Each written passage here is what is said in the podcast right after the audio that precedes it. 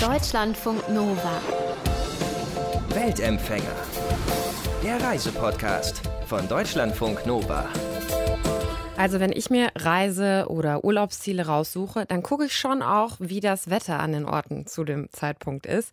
Weil ich persönlich finde schon, bei schönem Wetter sieht alles natürlich noch mal viel, viel besser aus. Bei Städtetrips ist das vielleicht jetzt nicht so relevant, aber auch Paris ist im Sonnenlicht schon schöner als bei Nieselregen.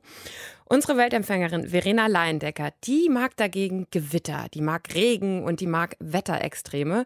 Die findet gutes Wetter langweilig. Die ist nämlich Metrologin, arbeitet bei Wetter Online und die ist mit ihrem Mann und ihren beiden Töchtern auf Wetterweltreise gegangen. Es ging von Indien über Singapur, Indonesien, dann nach Neuseeland und dann noch nach Argentinien und Chile. Vier Monate lang waren die vier unterwegs und haben unter anderem die nassesten Orte der Erde besucht. Verena, wo liegen denn die nassesten Orte der Erde und warum will man da unbedingt hin? Für Meteorologen ist es natürlich tierisch interessant zu erfahren, wie es ist, wenn in einem Ort etwa 12.000 Liter pro Jahr an Niederschlag fallen. Das ist, äh, bei uns sind es immer 500 bis 1.000 Liter pro Jahr. Das ist also extremst viel. Und für uns war es einfach total interessant, diesen Ort zu sehen, über den wir schon so viel vorher gehört haben. Und dieser Ort, der liegt im Nordosten Indiens, also eigentlich unmittelbar nördlich von Bangladesch. Mhm. Also es sind ja gleich zwei Orte. Der eine heißt Morsenram, der, ein, der andere Cherrapunchi. Die liegen aber Luftlinie nur etwa zehn Kilometer entfernt voneinander und streiten sich auch immer so ein bisschen was um den Rekord. Wer ist denn jetzt mhm. wohl der nasseste? Und dieser Ort Cherrapunchi, wo eine meteorologische Wetterstation steht, dieser Ort hat den Rekord äh, für den höchsten zwölfmonatigen Niederschlag, nämlich 26.000 Liter auf den Quadratmeter. Das ist immens viel. Und der andere Ort, Morsenram, der hat den Rekord über den höchsten mittleren Jahresniederschlag und das sind 12.000 Liter pro Quadratmeter. Also ein bisschen viele Zahlen, aber vielleicht kann man sich dann etwa vorstellen, wie immens viel es dort regnet. Also wenn du sagst 12.000 pro Quadratmeter, wie viel ist das in Deutschland so ungefähr zum Vergleich? Ja, also bei uns sind es meistens 500 bis 1000 Liter pro Quadratmeter im ganzen Jahr. Also es ist also ja mehr als das, ja ungefähr das mehr als das 30-fache von den trockeneren Regionen bei uns in Deutschland. Und ähm, als ihr dann da wart, hat's dann da auch geregnet oder wie war das Wetter? Nee, also ähm, wir finden tatsächlich nasses Wetter mit äh, vielen kräftigen Gewittern wirklich interessant. wir wollen eigentlich keine Sonne.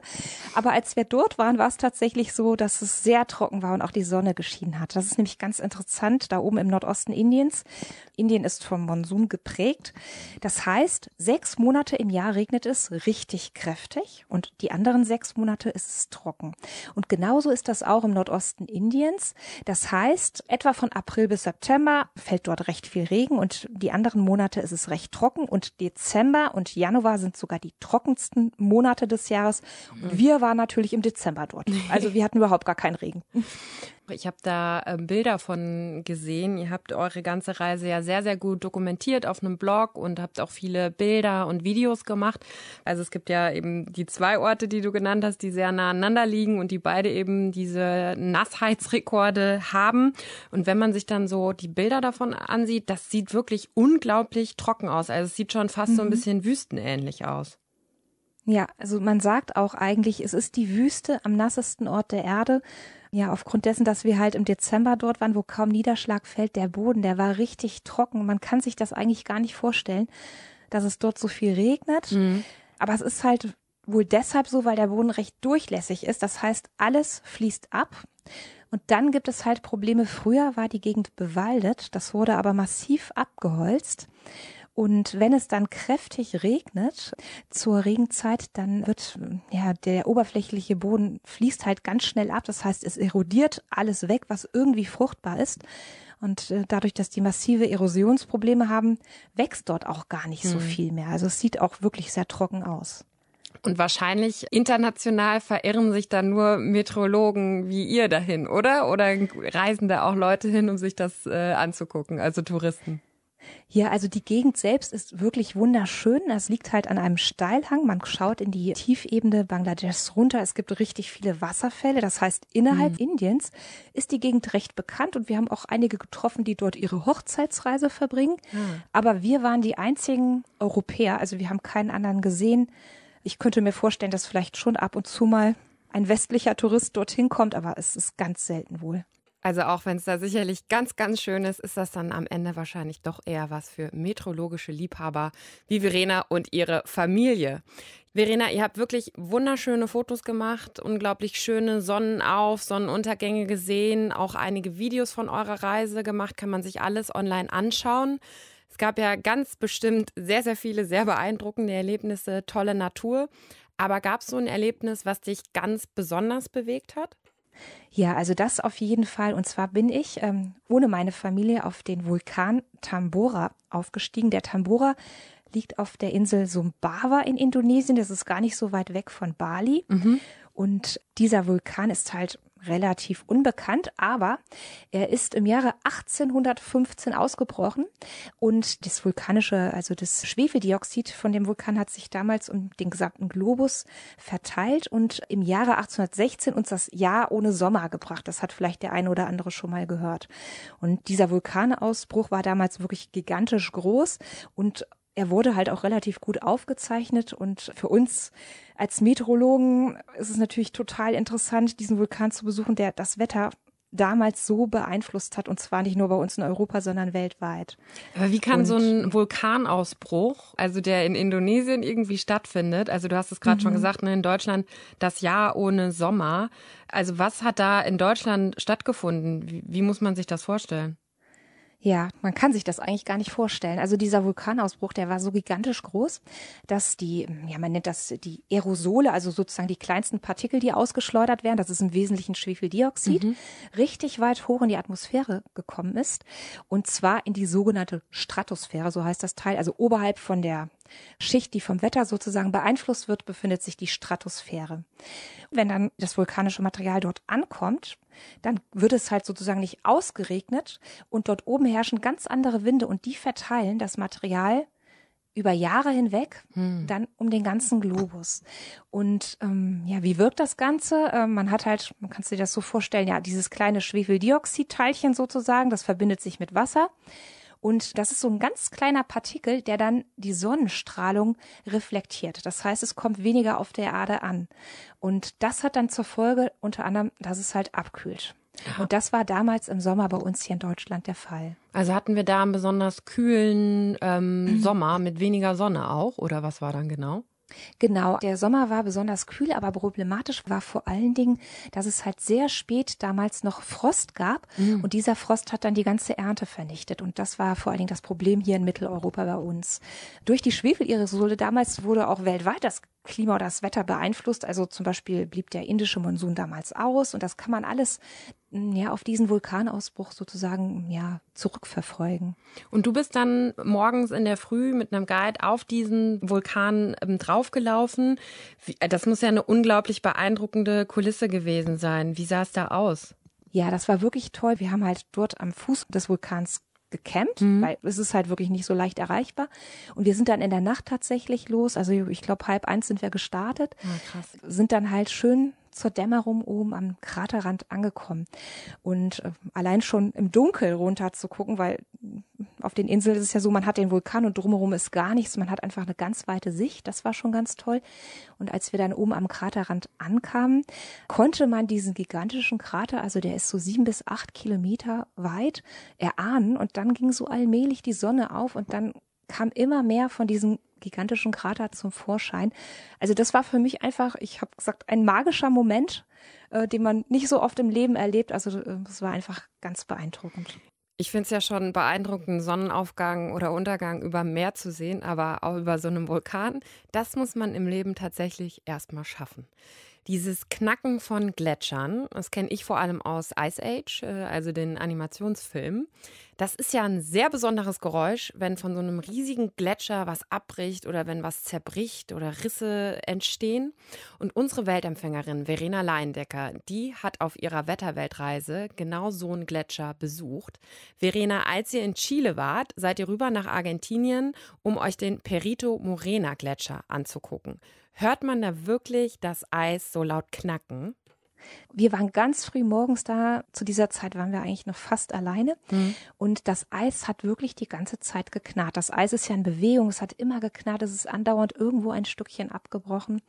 Und selbst unsere Kinder, die das meistens nicht so beeindruckend finden, wenn man irgendwo eine tolle Sicht hat, die waren ganz fasziniert und wir standen wirklich mehrere Stunden dort und haben einfach nur, ja, dem Eis zugehört, wie es knackt, wie was abbricht und auch die Farben des Eises haben einfach gewechselt. Ganz früh zum Sonnenaufgang schimmerte das Eis noch so bläulich mhm. und äh, umso, ja, je weiter die Sonne aufstieg, dann wurde es dann doch eher so ins weiße, gräuliche. Also es war für uns ganz faszinierend, weil man dort so nah rankommt. Ja, und weil wir sowas auch vorher noch nicht gesehen haben. Jetzt sind ja dein Mann und du, ihr seid beide Metrologen. Ihr wisst ziemlich gut übers Klima, übers Wetter Bescheid. Gab es trotzdem was, was dich jetzt so auf der Reise überrascht hat? Also was du jetzt vielleicht auch aus meteorologischer Sicht vielleicht gar nicht so wusstest vorher? Natürlich, wir kennen die Meteorologie und wissen so die physikalischen Grundvoraussetzungen mhm. oder das, was so ganz typisch ist. Äh, aber was wir nicht wissen, ist zum Beispiel das lokale Klima. Ich wusste vorher zum Beispiel jetzt nicht so wahnsinnig viel über das lokale Klima in Neuseeland. Neuseeland hat die Eigenart, dass es sich extremst unterscheidet. Auf der einen Seite der Berge dort auf der Südinsel regnet es ja bis zu 11.000 Liter im Jahr. Das ist der drittnasseste Ort der Erde mhm. ist dort. Man fährt nur ganz kurz über die Bergkuppe drüber und dann ist es total trocken, so eine richtige Steppenlandschaft, wo deutlich weniger Niederschlag fällt als bei uns in Deutschland. Und das wusste ich jetzt vorher zum Beispiel nicht unbedingt. Mhm. Und ja, und was ich auch nicht wusste, da ich ja, ich bin Meteorologe, wir beschäftigen uns auch viel mit dem Klimawandel und natürlich auch mit Gletschern, aber meistens eher mit den Gletschern in den Alpen. Äh, aber was ich nicht wusste in Neuseeland zum Beispiel, äh, dass die Gletscher ganz unterschiedlich sich verhalten. Also dass ein Gletscher massiv zurückgeht mhm. und die anderen hingegen lange Zeit noch gewachsen sind. Und diese Gletscher, die liegen nur wenige Kilometer Luftlinie auseinander. Also das fand ich persönlich sehr interessant. Eigentlich wolltet ihr auch noch zum trockensten Ort der Welt, in der Atacama-Wüste liegt der, glaube ich. Und da musstet ihr aber das Ganze, das war jetzt vor wenigen Wochen wegen Corona, dann leider canceln. Wie traurig warst du da, dass das jetzt nicht mehr geklappt hat? Ja, natürlich sehr traurig. Wir hatten noch drei Wochen eigentlich vor uns, mhm. eine Woche davon in der Wüste und wir wollten diesen trockensten Ort der Erde, das ist ein ganz, ganz kleiner Ort, an der Panamericana im Norden von Chile ähm, besuchen und mit den Menschen dort sprechen, die Wetterstation uns anschauen. Äh, das hat halt leider nicht mehr geklappt und natürlich sind wir darüber sehr traurig, aber andererseits sind wir natürlich auch froh, dass wir dann überhaupt noch zurückgekommen sind in Zeiten wie diesen. Ja. Insofern vielleicht können wir das ja irgendwann in zehn Jahren oder so nochmal nachholen. Als Metrologen wisst ihr ja auch wirklich gut über den Klimawandel auch Bescheid und wisst auch, dass ja so eine Weltreise mit vielen Langstreckenflügen natürlich dann jetzt auch nicht die allerbeste Klimabilanz hat. Ähm, mhm. Hat das bei eurer Reiseplanung eine Rolle gespielt? Ja, das auf jeden Fall. Also zum einen war es natürlich die Überlegung vorab, also es war tatsächlich für uns die Überlegung, dass wir eine Weltreise machen, anstatt ganz viele Ziele einzeln zu besuchen. Und dann haben wir halt schon überlegt, also zuerst dachten wir, wir fahren mit der Bahn. Aber mit der Bahn, mit, wir haben ja nur mal zwei kleine Kinder dabei. Mhm. Bis Indien geht es ja eigentlich, also kann man ja mit der Bahn fahren. Aber es war dann halt dermaßen lang, dass wir dachten, das können wir denen nicht zumuten. Ja. Also haben wir gesagt, wir versuchen halt alles, was unter einem Tag Fahrzeit ist, also mit Bus mhm. und mit der Bahn zu absolvieren, aber den Rest sind wir dann geflogen. Und in Indien zum Beispiel kann man ja super mit der Bahn fahren, da sind wir dann auch wirklich sehr lange unterwegs gewesen, ähm, was aber auch aufgrund der Nachtzüge dort überhaupt gar kein Problem war. Mhm. Ja, und in Chile sind wir dann auch zwischendurch mal länger mit dem Bus unterwegs gewesen. Okay. Aber über den Atlantik ist es halt mitunter sehr schwer. Ja.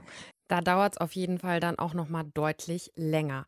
Verena, eure beiden Töchter, die waren ja dabei, sind sieben und neun, sind von der Schule freigestellt worden für die Zeit. Ihr musstet zwischendurch ja dann auch immer mal wieder Hausaufgaben machen. Aber hatten die eigentlich von Anfang an Bock auf so eine Wetterweltreise oder musstet ihr die lange überreden?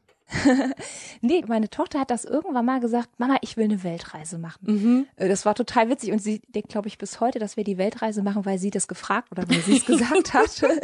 Aber mein Mann und ich hatten das auch schon immer so im Hinterkopf äh, und wollten das dann halt irgendwann mal machen, haben mhm. gedacht, ja, warum können wir es nicht jetzt machen?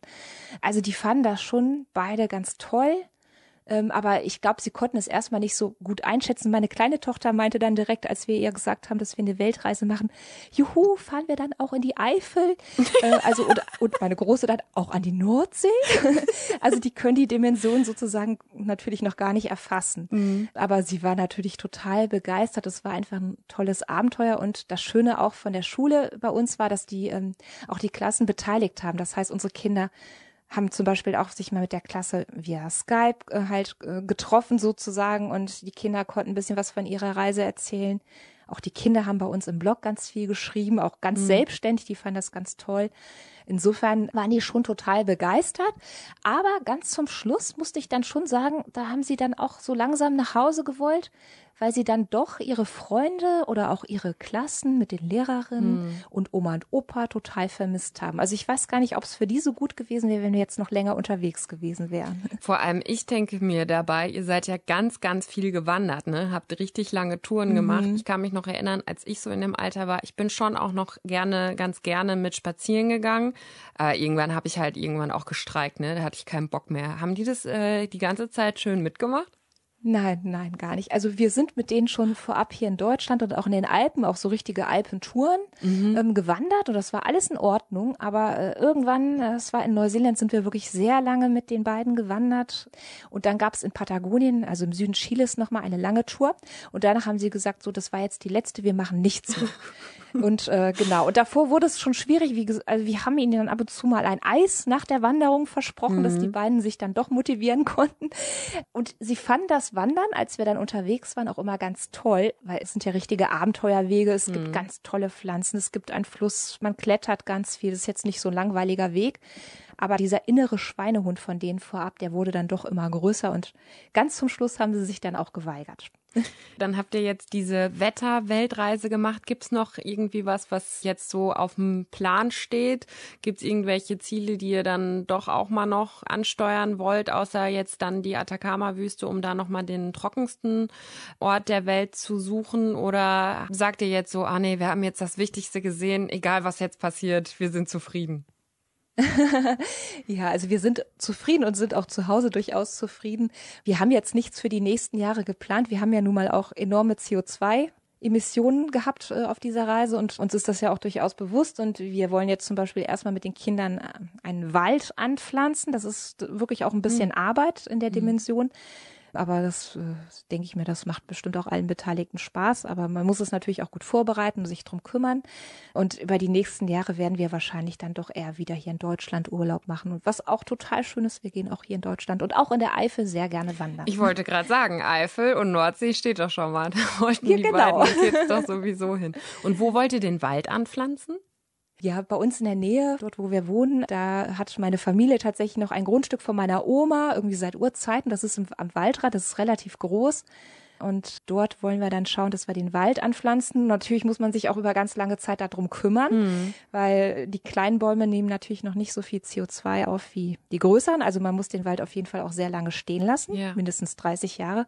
Und deshalb war es uns schon wichtig, dass das dann hier, also bei uns in der Gegend sozusagen ist, dass wir uns auch regelmäßig drum kümmern können. Ach cool, spannend einen Wald gepflanzt. Habe ich auch noch nicht. Ich habe nur einmal einen ich Baum gepflanzt. Das ist auch schön. Immerhin ein einziger Baum. Das war Verena Leindecker, Metrologin über ihre Wetterweltreise. Und wenn ihr auch eine ganz besondere Reise, ein besonderes Reiseabenteuer erlebt habt, von dem ihr uns auch gerne mal erzählen würdet, oder wenn ihr gerade noch irgendwo seid, trotz Corona, schreibt uns gerne. Schreibt uns eine Mail an mail.deutschlandfunknova.de. Wir freuen uns nämlich immer sehr über neue, spannende Reisegeschichten und ja, würden da gerne mit euch quatschen. Deutschlandfunk Nova. Weltempfänger.